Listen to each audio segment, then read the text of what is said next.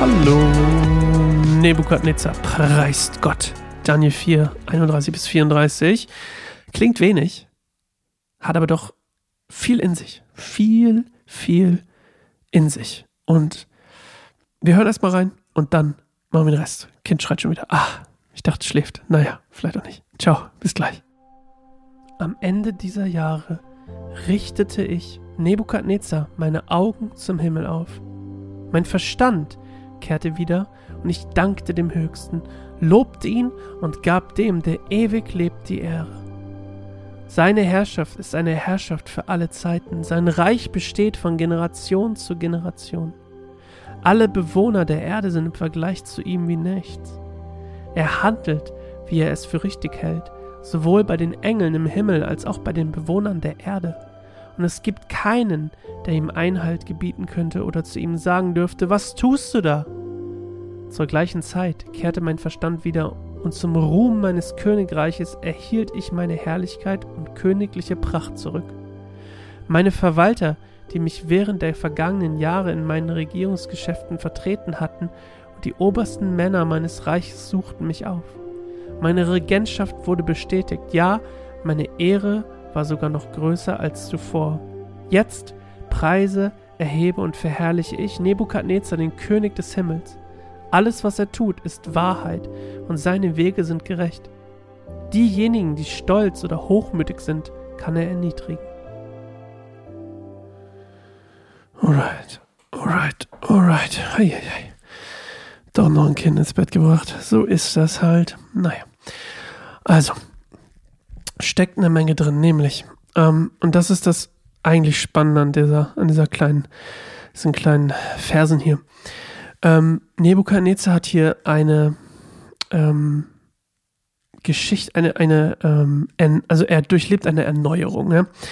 Diese Erneuerung quasi seines Geistes. Und dieser Geist, also vom Heiden sozusagen zum, äh, zu, zu jemandem, der in Ehrfurcht vor Jahwe lebt. Also der ihn preist und ehrt und verherrlicht. Und das beständig in Respekt und Verehrung, Bewunderung, Anbetung und sowas. Und das ist schon mal krass. Aber diese ganze Erneuerungsgeschichte mit Nebukadnezar hat eine sehr prophetische Bedeutung. Ähm, ich habe ich hab mir so ein paar Eckpunkte aufgeschrieben, damit ich das nicht, damit ich nicht die, die Reihenfolge ver, ver, ver, ver, verdaddel. Oh Mann, ich bin so neben der Spur, wenn, wenn ich ein Kind ins Bett gebracht habe, dann kommt immer so der Moment, wo man so richtig so in ein Loch fällt und dann eigentlich chillt und denkt so, oh, ich gehe jetzt einfach auch ins Bett. Und dann denkt man so, oh nein, ich habe noch was zu tun. Also, obwohl ähm, Gott quasi den, den Heiden in seinem Plan, also in, den, in der Zeit der Heiden, ich, äh, ich hoffe, du erinnerst dich, ähm, den, den Heiden äh, durch, durch Könige, durch Herrschaft, was auch immer, auf so eine, äh, so viel Macht gibt und ihm so viele, in so eine hohe Position stellt, ähm, leben doch ganz, ganz viele Menschen in Rebellion gegen ihn. Also, obwohl ich hoffe, du kannst mir folgen. Also Gott setzt einen Heiden in eine machtvolle Position als König, Kaiser, was auch immer. Und trotz und obwohl Gott das tut, sind ganz viele gegen Gott. Könnt ihr mal, kannst du mal Psalm, Psalm 2, 1 bis 3. Da ist das eigentlich ziemlich gut beschrieben. Also, ähm, Gott wird aber mit diesen, mit diesen Völkern, mit diesen Nationen, Reichen, Königreichen, was auch immer, fertig und demütigt sie und unterwirft sie seiner Herrschaft. Und ein Zweck dieser großen Trübsal, die quasi in Offenbarung steht, ähm, die vorher kommt, bevor Jesus wiederkommt, bevor der Messias wiederkommt auf die Erde, ähm, ein, ein Zweck davon, von dieser großen Trübsal wird es sein, dass die Völker, also die Nationen, diese ganzen Sachen gedemütigt werden und dazu gebracht werden, sich der Herrschaft Christi unterzuordnen.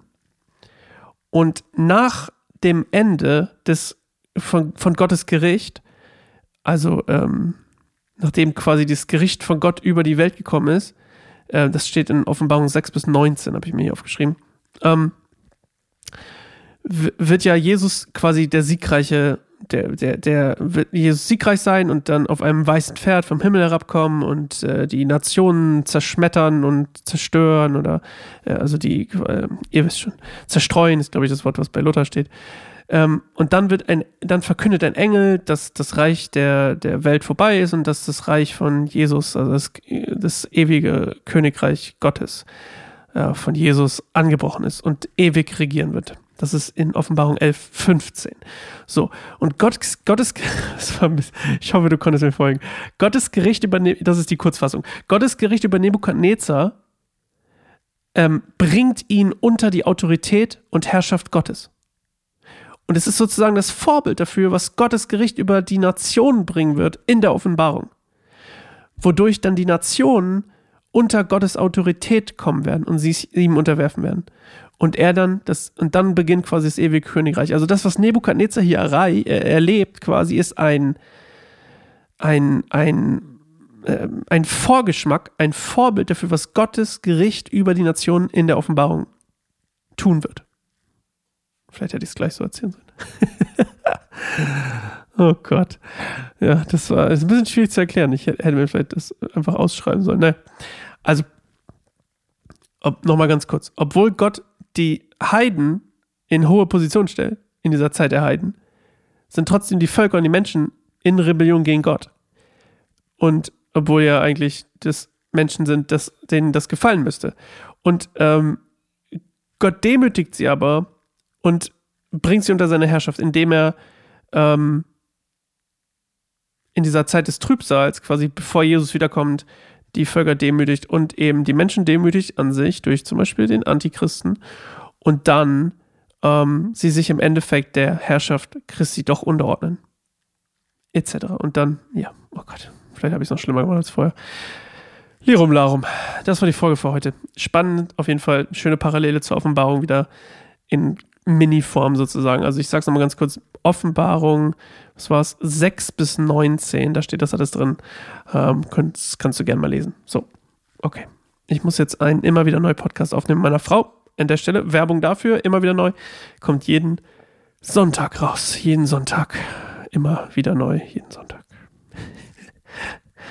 Tschüss.